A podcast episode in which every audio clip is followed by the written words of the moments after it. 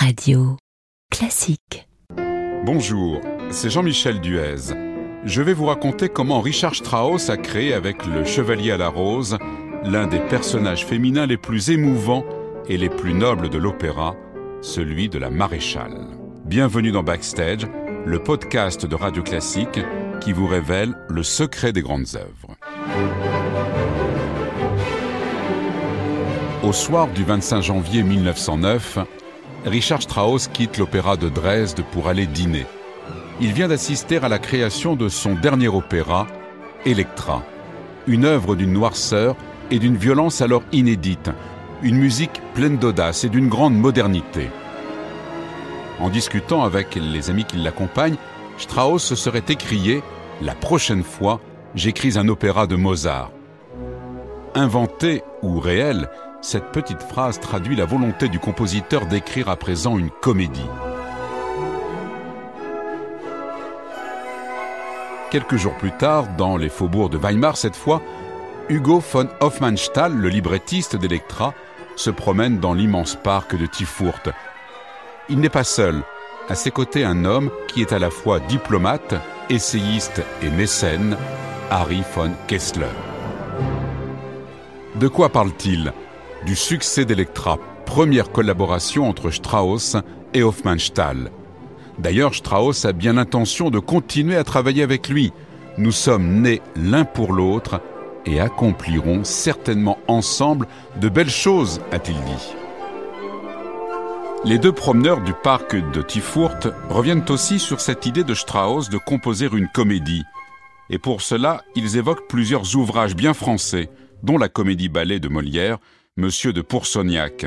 Il parle aussi d'une opérette de Claude Terrasse, L'ingénu libertin ou La marquise et le marmiton, que Kessler a vu à Paris et qu'il a beaucoup aimé.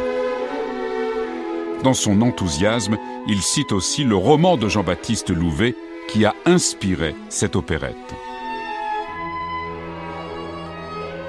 Ces références sont importantes car c'est de ce roman que seront tirés les trois personnages principaux du Chevalier à la Rose, la maréchale, Octaviane et Sophie.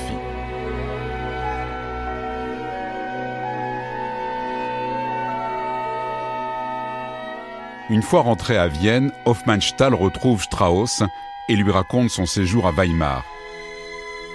J'ai fait en trois après-midi tranquilles le canevas complet et entièrement original d'un opéra avec des figures au comique corset une action colorée et des possibilités pour le lyrisme, l'amusement et l'humour.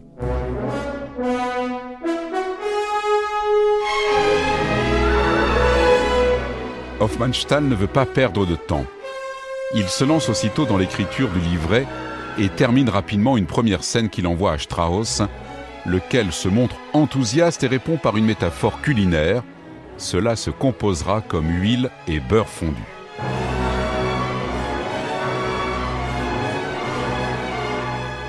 Tout s'enchaîne alors très vite. Mon travail coule comme la Loisar, écrit-il depuis sa villa de Garmisch-Partenkirchen, en faisant allusion à la rivière qui traverse la ville.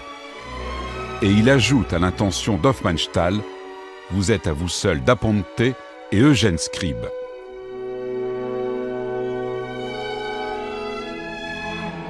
Strauss puise à plusieurs sources. Les noces de Figaro et Così fan tutte de Mozart qu'il chérissait, les maîtres chanteurs de Wagner, Falstaff de Verdi ou encore la chauve-souris de Johann Strauss fils.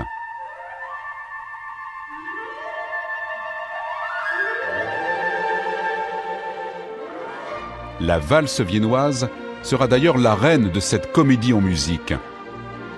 Bel anachronisme d'ailleurs, car l'action du chevalier à la rose se situe dans la Vienne de l'impératrice Marie-Thérèse, en plein XVIIIe siècle, alors que la valse viennoise n'existait pas encore.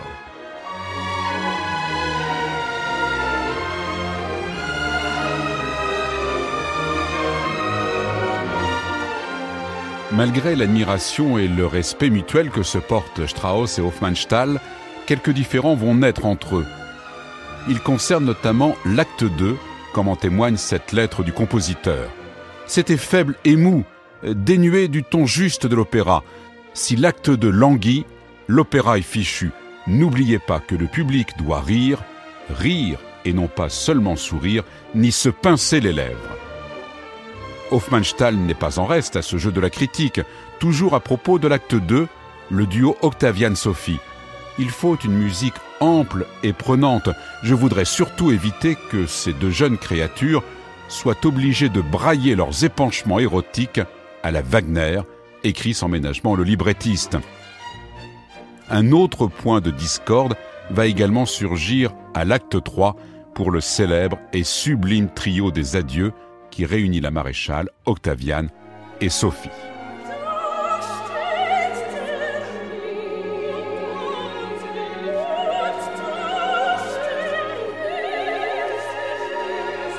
Heureusement, ces différends sont vite résolus et oubliés.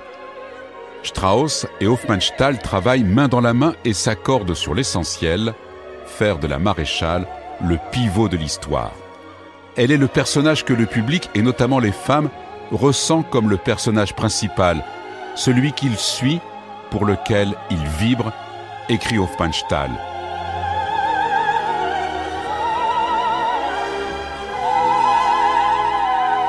Et de fait, c'est à la maréchale que se rattachent les autres personnages. Elle est la maîtresse du chevalier Octavian, elle est la rivale de Sophie, c'est elle également qui sera à l'origine du coup de foudre entre les deux jeunes gens.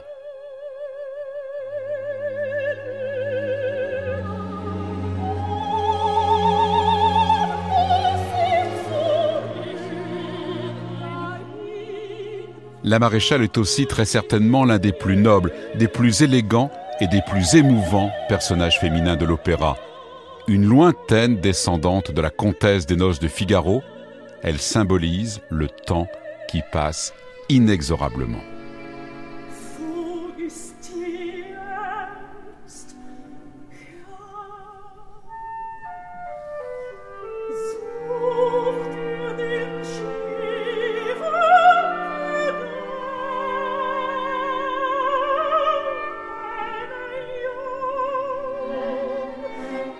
La première du Chevalier à la Rose a lieu le 26 janvier 1911 à Dresde.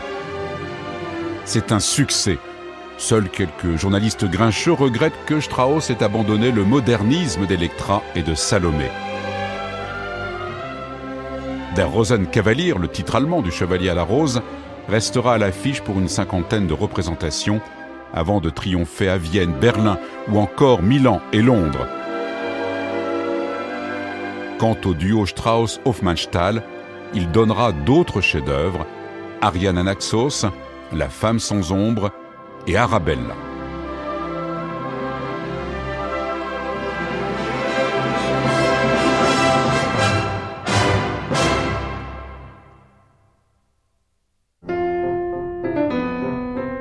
Prochain podcast, le concerto pour piano de Schumann. Sixtine de Gournay vous racontera en quoi il est le symbole de l'amour entre Robert et Clara.